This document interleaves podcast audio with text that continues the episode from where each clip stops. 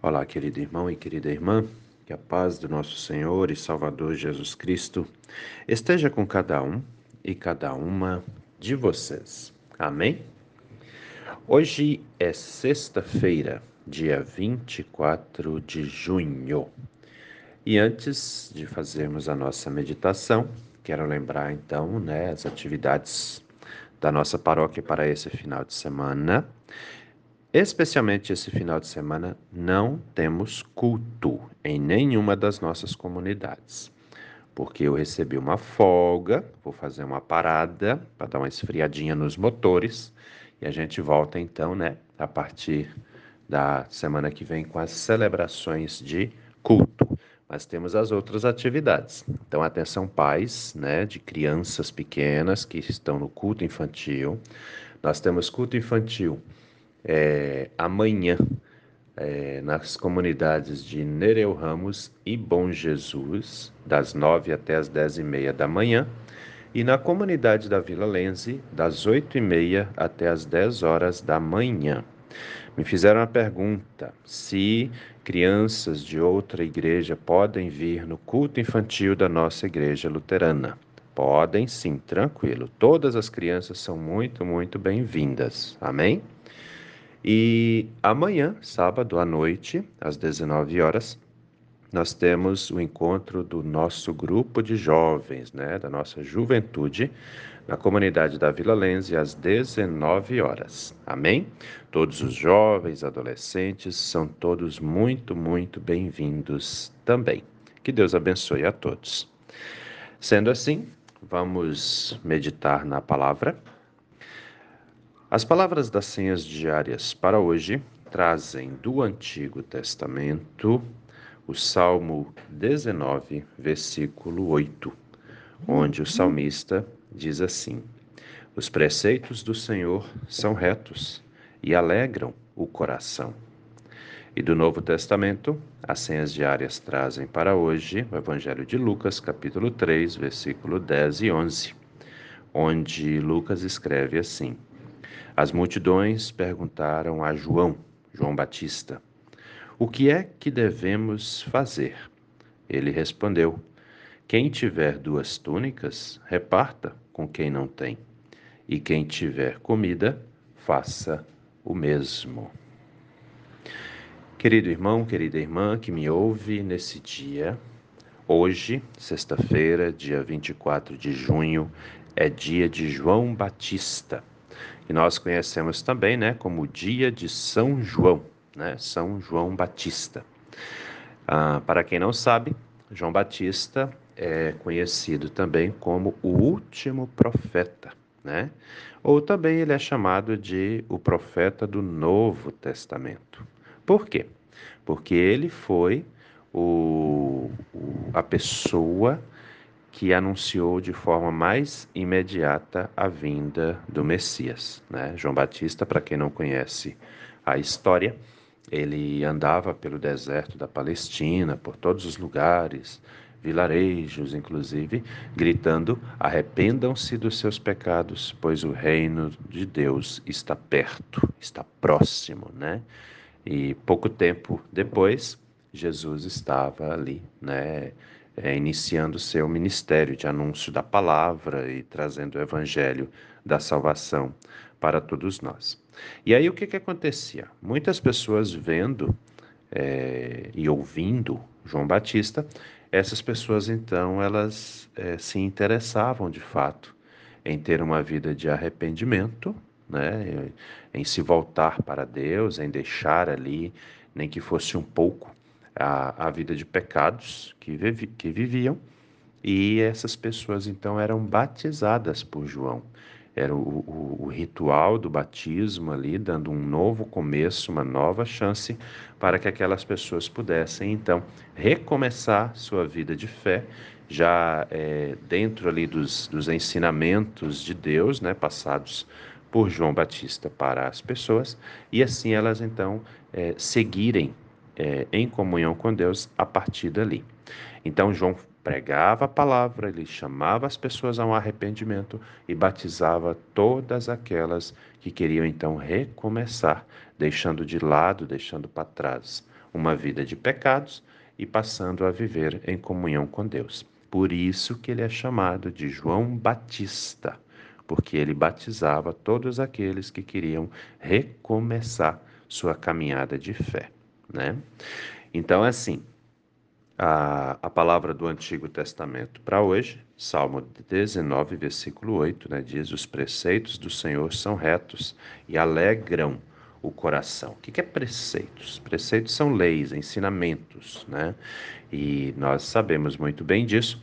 Os ensinamentos de Deus, né, são totalmente retos, certos, corretos, né? E é um ensinamento que não nos oprime, que não nos entristece. Pelo contrário, todo ensinamento de Deus ele vem cheio, ele vem acompanhado também de promessas, né? Se você cumpre, se você se esforça para cumprir aquilo que a palavra de Deus diz, você será abençoado. Se você tem, tem fé em seu coração, acredita em Deus, acredita em Jesus, você é salvo, você tem a vida eterna, né? Por isso que o salmista, no Salmo 19, versículo 8, vai dizer: esses ensinamentos, esses mandamentos, né, que são os preceitos, são retos, ou seja, podemos seguir, não apenas podemos, mas também devemos seguir com certeza.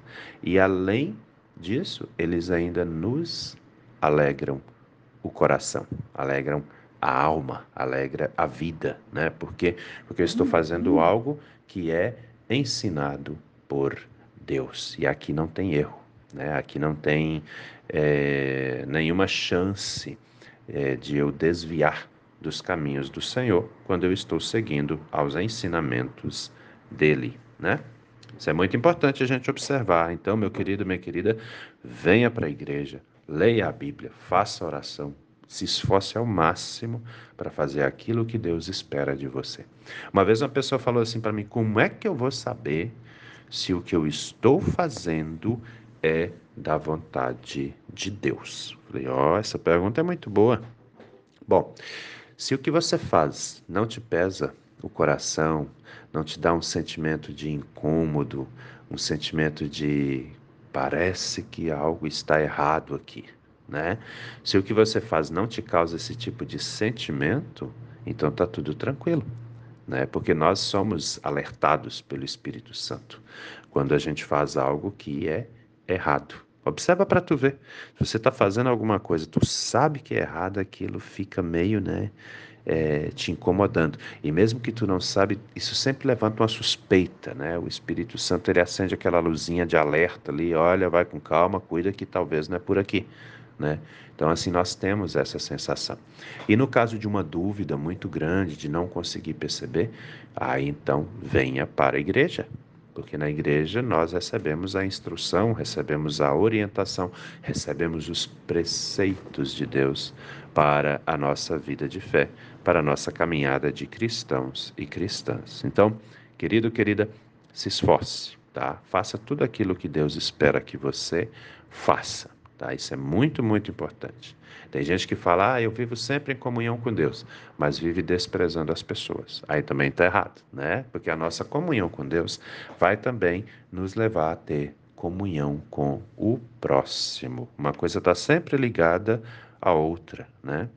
E aí vem é, o evangelista Lucas, no seu evangelho, no capítulo 3, capi versículos 10 e 11, onde ele fala justamente de João Batista, onde ele diz assim: As multidões perguntaram a João: O que é que devemos fazer?